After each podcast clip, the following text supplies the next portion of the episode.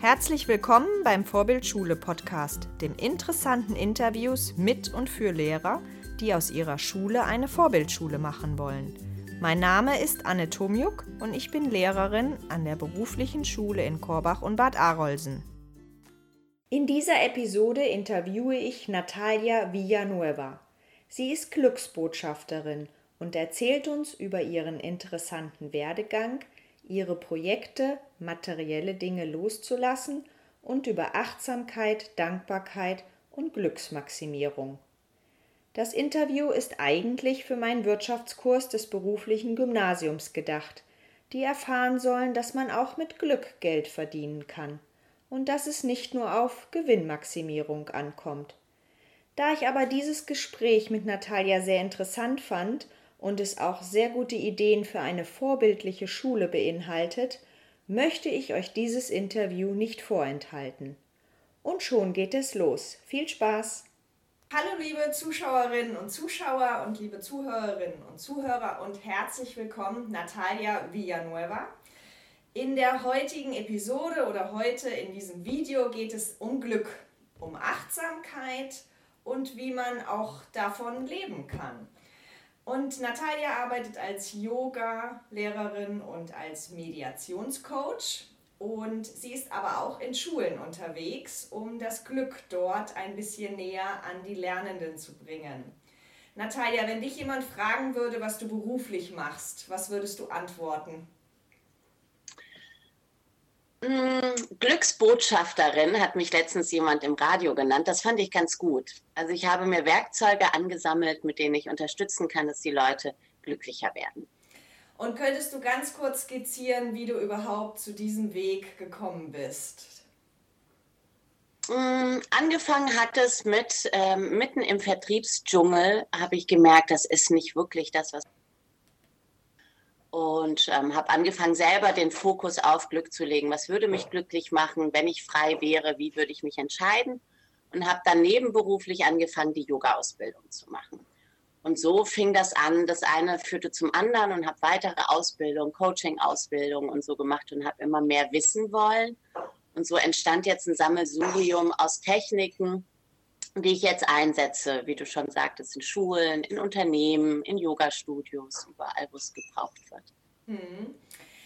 Jetzt, ich habe dich ja angesprochen, weil ich das gerne auch meinen Schülerinnen und Schülern der, ähm, des beruflichen Gymnasiums einfach mal zeigen wollte, was es denn für Wege in der Wirtschaft auch gibt, weil auch das ist ja Wirtschaft. Und ich muss in Wirtschaftslehre doch eher, naja, die betriebswirtschaftliche Seite ähm, ja, beibringen. Und da gibt es ganz viele Modelle, die eigentlich immer dahin gehen, Unternehmensmaximierung, Gewinnmaximierung. Was, was treibt dich an? Was ist dein Ziel?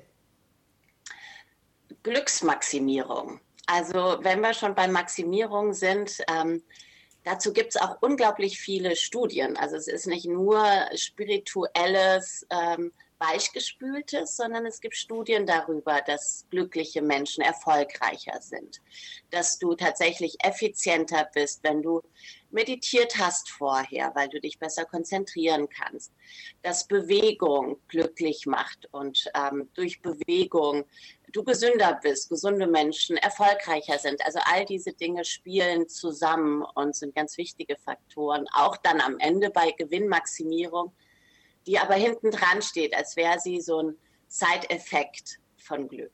Hm. Kannst du uns noch ein bisschen mehr dazu sagen, wie du dein Glück maximierst? Jetzt hast du schon ein paar Punkte genannt, aber was würde dir noch dazu einfallen? Ich ähm, denke, es gibt so Perma-Modell, ist so ein Modell, das ich ganz gut finde. Das sind so fünf Merkmale, die rauskristallisiert werden. Die könnt ihr euch ja vielleicht irgendwann im Unterricht im Detail angucken. Ähm, und es hat mit so ganz natürlichen Faktoren, die uns auch klar sind, zu tun, aber dann auch mit dem Training, da dran zu bleiben und jeden Tag etwas für diese Punkte zu tun. Das sind positive Glücksgefühle, also diese tatsächlich zu vermehren, weil es gibt sowas wie einen Tipping Point. Ähm, negative Gefühle gewichten mehr, also brauchst du so drei positive, die du gegenhältst, damit es kippt. Also viele positive Gefühle vermehren, Situationen schaffen, in denen du immer wieder in diese Gefühle kommst. sind die, äh, die Beziehungen. Ähm, einer der wichtigsten Faktoren, auch gute Beziehungen zu pflegen, zu schauen. Ich bin die fünf Personen, mit denen ich mich am meisten umgebe, also achtsam auch wählen, das Umfeld wählen und pflegen. Ähm, dann ist es, naja, in diesen Flow kommen, etwas zu tun, indem du so sehr aufgehst, dass du Raum und Zeit vergisst. Und da dich engagieren, ähm, etwas dafür tun, um da auch weiterzukommen. Meaning bedeutet ja, deinem Leben quasi einen Sinn geben. Ein Konzept, das für dich stimmig ist. Es muss gar kein auferlegtes sein, sondern irgendwas, wo du das Gefühl hast, das ergibt für mich Sinn und macht mein Leben bedeutungsvoll und auch die Schritte, die ich gehe, bedeutungsvoll. Mhm. Und dann ähm, Accomplishment steht ja für Zielerreichung. Da sind wir wieder bei der äh, bei dem wirtschaftlichen Aspekt, aber äh, halt schon Ziele definieren, also schon ein, ein Schritteplan sozusagen zu haben, und Erfolge zu feiern auf diesem Weg. Und wenn man diese Dinge macht, Dankbarkeitsrituale, also in jedem dieser Aspekte stehen dann so kleine Übungen, die man machen kann, um das zu steigern, ähm, hat man auch so einen mega Spaß, weil du sehr schnell siehst, dass dein Grundgefühl sich verändert, aber auch das Ganze drumherum. Gesundheit, deine Beziehung. Und dann auch im, im Beruf, bei mir ist es auch Glück, weil man zieht dann entsprechend auch die Möglichkeiten an. Hm. Wenn du das jetzt so dich auf diesen Weg begeben hast, also du warst ja vorher, wie ich herausgehört habe, auch in einem Angestelltenverhältnis und jetzt bist mhm. du ja wahrscheinlich in einem freiberuflichen Verhältnis. Das heißt, du bist dein, genau. deine eigene Chefin. Ähm, ja. Dazu gehört ja ziemlich viel Mut, weil das ist ja quasi eine Gründung eines Unternehmens. Ähm, ja. Wie, wie macht man das? Was ist der Weg dahin, damit es, ähm, ja, damit man nicht selber vielleicht auch in wirtschaftliche Probleme dann eben kommt? Mm, Mut ist ein ganz wichtiger Faktor. Ich bin ein Freigeist, also mir fällt das vom Wesen her gar nicht so schwer. Allerdings empfehle ich da schon, sich wirklich Gedanken zu machen, sich vorher mit, mit der Thematik zu beschäftigen, ähm, sich zu überlegen, was braucht man dafür, was für einen Rahmen muss ich schaffen, damit ich ähm, auch organisch und gesund wachsen kann in meinem Unternehmen. Also habe ich relativ lange auch noch ähm, zwei Standbeine gehabt, sodass ich es mir leicht mache, mich langsam abzunabeln von dem Systemischen und ähm, mir mein eigenes System aufbaue. Also bis Ende letzten Jahres sogar ähm, war ich noch angestellt in Teilzeit und habe langsam mein Business aufgebaut. Und so, dass ich das Gefühl hatte, jetzt, jetzt steht es stabil und ich komme nicht in inneren großen Druck und kann anfangen, ähm, alles alleine zu machen. Selbst trotz dieser herausfordernden Corona-Zeit ähm, konnte ich das Business halten und, und bin nicht in Stress geraten. Gerade wenn es um Glück geht, ist es halt äh, kontraproduktiv, sich so viel Druck aufzubauen in der Selbstständigkeit, dass man da untergehen kann. Mhm. Da fällt mir gerade ein, ähm, du hast ja auch mal versucht, oder ich weiß gar nicht, ob das noch deine Situation ist, ähm, ohne Wohnsitz oder ohne festen Wohnsitz zu leben. Ja. Ähm, war das eine Zeit? War das irgendwie aus, aus welchen Ideen, aus welcher Motivation ist das geboren und wie passt das in dein Konzept rein? Ähm, tatsächlich hat mich das auch wieder ein Stück mutiger gemacht, aber auch eigenständiger, es kam so ein bisschen aus diesem yogischen Gedanken. Es gibt den achtgliedrigen Pfad, den im Detail zu beschreiben wäre jetzt zu viel, aber ein Pfad davon ist, sich äh, von Anhaftungen zu lösen. Und Aparigata heißt dieser Weg. Und das wollte ich einfach mal ausprobieren. Mein Sohn ist jetzt 19 Jahre und ähm, der wohnt jetzt alleine seitdem, seit diesem Versuch. Ich habe unsere gemeinsame Wohnung aufgelöst, alle materiellen, nicht alle, aber die meisten materiellen Dinge aufgelöst und verschenkt, verkauft, Möbel und so. Und ähm, bin mit meinem Auto unterwegs gewesen und bin von Monat zu Monat zu meistens zu Bekannten oder zu Möglichkeiten über Bekannte und Freunde und wollte einfach schauen, wie ist es, mit Menschen wieder so nah zusammen zu wohnen, immer wieder mich neu auf eine Situation einstellen zu müssen, ähm, die unvorhersehbar ist und, ähm, und mein Zuhause mit mir zu bringen. Also es war eine ganz spannende Erfahrung, die mich unglaublich bereichert hat. Ich bin noch so ein bisschen im Prozess. Ich bin jetzt seit einem halben Jahr in einer Gemeinschaft, in der ich lebe, in der Lebensgemeinschaft mit äh, 16 Menschen. Okay. Und da ähm, war jetzt die Frage, bleibe ich hier oder zieht es mich weiter? Und es ist ganz, ganz toll hier und dennoch werde ich auch weiterziehen. Also es, ähm, ich werde in einer nächsten WG demnächst sein, ähm, mit einer kleinen WG. Und ich habe dabei gemerkt, ich brauche noch so viel weniger, als ich dachte zu brauchen. Und das ist ein super gutes Gefühl, dass du ähm, ja wirklich viel weniger anhaften musst und dass es die Beziehungen sind, dass es Dankbarkeit, ähm, Wertschätzung ist. Und die kannst du eigentlich überall an jedem Ort aufbauen. Und dein inneres Glück nimmst du auch immer mit. Ja. Wenn ich jetzt mal mit meiner wirtschaftlichen Brille nochmal drauf gucke, hast du ja quasi deine Kosten minimiert, um, ähm, um dein Glück zu maximieren. Kann man das so sagen oder ist das zu wirtschaftlich gedacht? Also es wäre super, wenn das genauso wäre. Also ich glaube, langfristig wird das bestimmt so in die Richtung gehen. Allerdings habe ich ja sozusagen meinen Wohnsitz bei der Wohnung meines Sohnes, ne? ähm, was ich auch bezahle und finanziere. Und ich habe immer diese monatliche ähm, Wohnsituation auch finanziert. Also somit habe ich am Ende doch ähm, sehr ähnliche Ausgaben gehabt wie vorher. Okay, gut, aber ähm, jetzt für dich alleine gesehen, ja gut, dann ist das deine familiäre Situation, die dich dann Genau. Es wär, ist ja auch ganz nett, weil dann hast du so ein Backup. Wenn es nicht geklappt hätte, hättest du ja immer wieder zurückgehen können in deine genau. Wohnung, oder? Ja. Genau. Sie ist zwar kleiner sozusagen, ne? sie ist schon darauf ausgerichtet, eine Single-Wohnung für meinen Sohn zu sein. Aber der ist noch in Ausbildung, deswegen unterstütze ich den einfach. Ne? Also deswegen sind die Ausgaben noch nicht so viel weniger. Aber ähm, dahin entwickelt es sich, denke ich schon. Mhm. Weil ich für mich persönlich brauche auch tatsächlich weniger. Wenn du so das, ich glaube, das ist auch ein Nebeneffekt von Glück, dass du einfach merkst, dass du über Konsum gar nicht so viel mehr kompensieren musst und auch einfach nicht mehr tust. Mhm. Mhm. Du warst ja auch oder bist ja auch öfters mal jetzt durch Corona, glaube ich, gerade nicht, aber ansonsten ähm, habe ich das auf Facebook immer mal verfolgt, dass du ja auch in Bali immer eine Zeit lang bist. Hm. Ähm, ja. Was ist das für ein Ort? Was ist das für dich dort? Ähm, das war auch so eins dieser Glücksfügungen, ja, ähm, was ich vorhin schon erwähnte. Man, man zieht Dinge dann auch an, Optionen an, durch das, was man ausstrahlt. Und so kam ich zu ähm, einer ganz tollen Hotelmanagerin, ähm, die eine Yogalehrerin suchte auf Bali in ihrem Traumresort. Es ist wirklich paradiesisch dort. Und ähm, da war ich jetzt schon ähm, dreimal in Folge.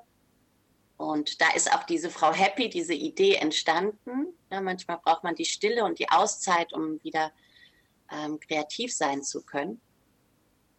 Und das ist so ein Ort, wo ich mich fühle wie im Paradies im ersten Jahr habe ich es einfach nur aufgesaugt, mal so viel Me-Time zu haben. Als alleinerziehende Mutter auch gar nicht so einfach, also viel Raum sich zu nehmen. Und ähm, ich wurde dort auch behandelt wie eine Göttin. Ich wurde ähm, massiert, damit ich entspannt bin als Yogalehrerin ständig und habe tolles Essen bekommen. Die Natur ist ein Traum. Und ähm, ja, wie gesagt, da entstand die eine Idee. Das war das erste Jahr. Im Folgejahr wollte ich dieser Insel was zurückgeben und äh, habe mich dann umgeschaut, was es für tolle Organisationen gibt und habe da auch eine kennengelernt, die sich für Kinder ganz viel einsetzt. Und dann habe ich, hab ich mit den Kindern gearbeitet und mit denen Kinder-Yoga gemacht. Und ähm, das war auch ganz, ganz berührend mit 150 Kindern die meine Sprache nicht sprechen, nur über Gestik und ähm, ja, Gestik und, und Übungen und Lieder mit denen zu arbeiten. Das war ganz, ganz großartig. Mhm. Und da wäre ich jetzt eigentlich auch, genau. Wenn Corona nicht wäre. Wenn Corona nicht wäre, genau. Genau. Und das hast du in dein ähm, Unternehmenskonzept äh, so eingeplant, dass du dann auch wirklich einen Monat oder wie lange du in Bali bist oder zwei Monate dann wirklich auch komplett raus bist. Ja, also dieses Jahr wäre sozusagen wirklich das erste Mal gewesen, wo es in der kompletten ähm, Selbstständigkeit gewesen wäre. Das heißt, meine, naja, ich keinen Teilzeitjob hat, hätte, der mich weiter finanziert sozusagen. Ne? Ähm, aber es wäre aufgegangen. Also da, da muss man dann halt Vorsorge leisten, ein bisschen beiseite liegen, damit es möglich ist. Aber ich habe gesehen, wie viel kreatives Potenzial da einfach ähm, Raum hat und, und äh, was ich für Nutzen davon habe, mir so, so ein Geschenk zu machen, mir diese Zeit zu nehmen. Mhm. Und ähm, dieses Jahr hätte ich auch, und es wäre auch voll gewesen, hätte ich es verbunden mit einem Retreat, das ich dort in diesem Resort gegeben hätte für, ähm, für meine Kunden aus Deutschland. Und die wären mit nach Bali gekommen und somit hätte sich das darüber auch schon finanziert. Aber nächstes Jahr. Genau. Ja, man sagt ja auch, man soll im Unternehmen arbeiten und am Unternehmen arbeiten. Das ist dann quasi, wenn du in Bali bist, dann arbeitest du am Unternehmen, aber vielleicht nicht ja. ganz mehr im Unternehmen. Aber ähm, dadurch entstehen ja auch, wie du ja auch schon sagst, ähm, neue Dinge und da kann man mal kreativ genau. sein. Ähm, glaubst, du, dass genau. man, glaubst du, dass man diesen Ortswechsel braucht, um mal so ein bisschen mit Abstand auf ja, auf sich und sein Leben zu gucken oder auch eben auch auf sein Unternehmen zu gucken, um Neues entstehen zu lassen? Unbedingt, unbedingt. Also für mich ist das ganz elementar, ähm, das auch wirklich fest zu installieren in meinen, meinen Kalender, Raum zu haben, ähm, einen anderen Blickwinkel auch einzunehmen, mich mit Leuten auszutauschen, die auch ganz anders draufschauen, um immer wieder auch mein Unternehmen zu hinterfragen. Ich finde, das ist ein ganz wichtiger Aspekt. Und auch zu spüren, bin ich hier noch richtig oder muss ich irgendwas verändern, damit, also fühle ich mich noch richtig und glücklich mit dem, was ich tue oder brauche es Anpassungen? Und da hilft mir ein Ortswechsel, ein Perspektivwechsel, finde ich ganz elementar. Hm. Kommen wir mal zurück zur Schule. Brauchen wir in mhm. der Schule mehr diese Dinge, die du eben gerade erzählt hast, äh, dieses Glück und dieses Achtsamkeit und dieses Dankbarsein, brauchen wir das mehr in der Schule? Definitiv. Meiner Meinung nach sollte man ab der Grundschule schon anfangen, einfach ähm, all diese Faktoren fest einzubauen, weil letztlich gibt es so viele Motivationsspeaker, die alle von diesen Dingen sprechen, ähm, weil es verloren gegangen ist, dieses Wissen und diese Verbindung dazu. Also gesunde, glückliche Menschen sind definitiv erfolgreicher, ähm, sind nicht geneigt, Burnout zu bekommen, wie es bei vielen ähm, in der Management-Ebene sind, die dann wieder zu meinen Kunden werden. Also ich finde, man sollte ab der Schule lernen, achtsam mit sich selbst umzugehen im ersten Schritt. Und wenn man das kann, dann ähm, wird man automatisch auch achtsamer mit anderen.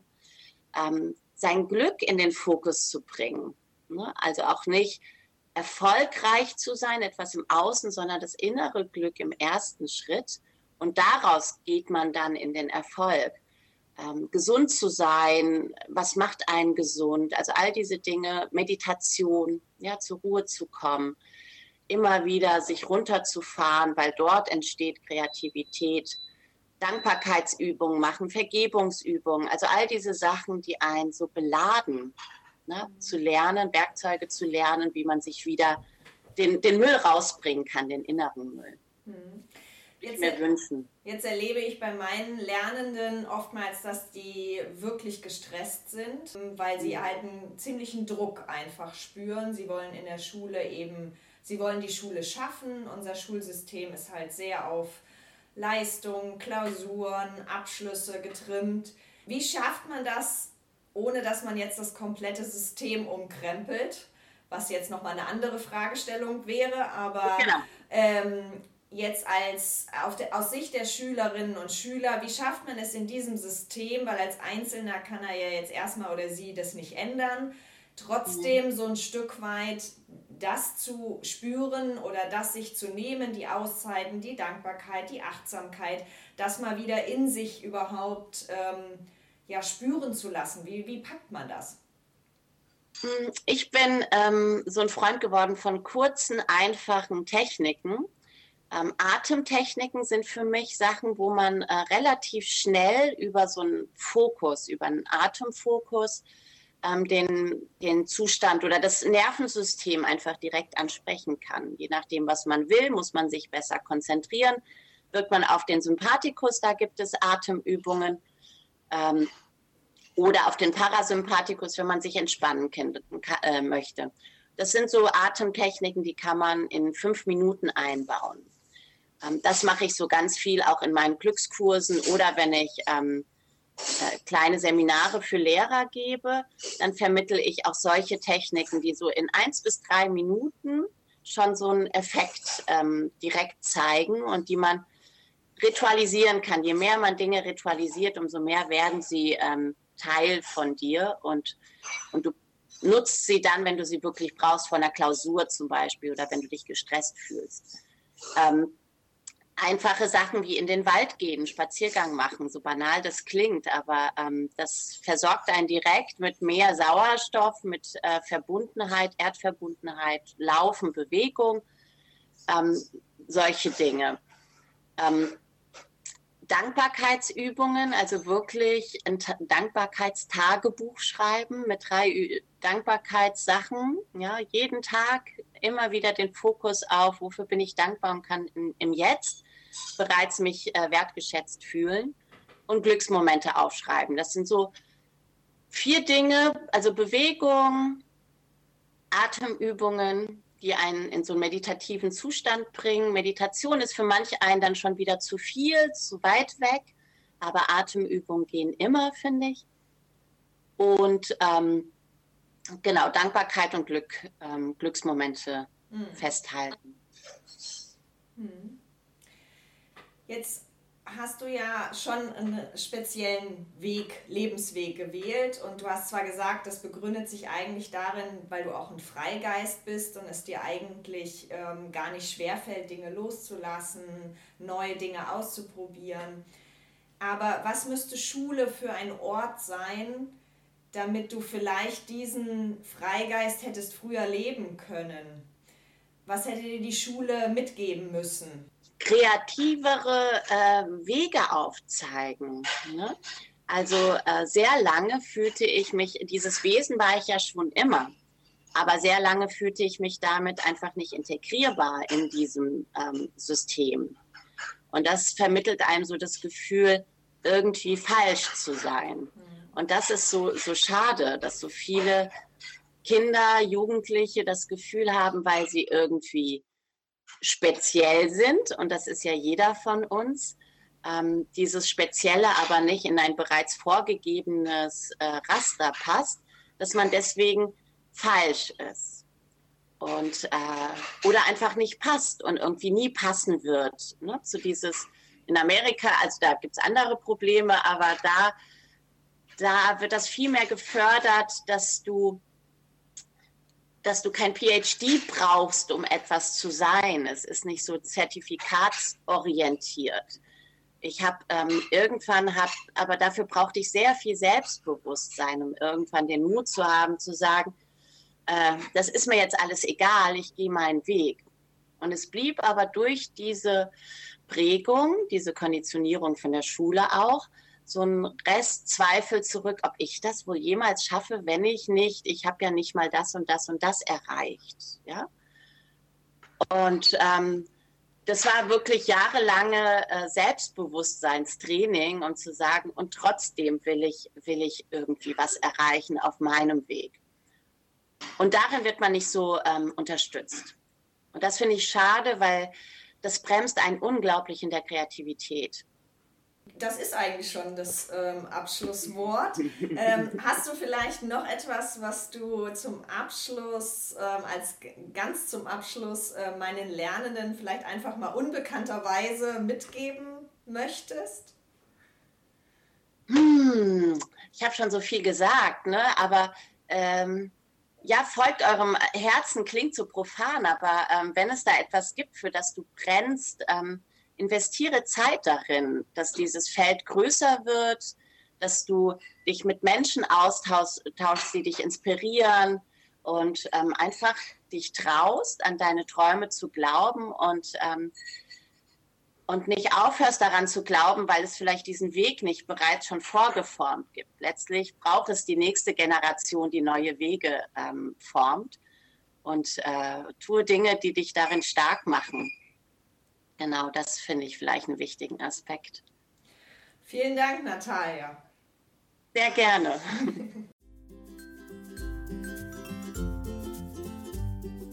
Wenn euch der Podcast gefallen hat, klickt auf www.vorbild-schule.de slash podcast. Dort findet ihr alle Infos zum Abonnieren und Diskutieren der Inhalte.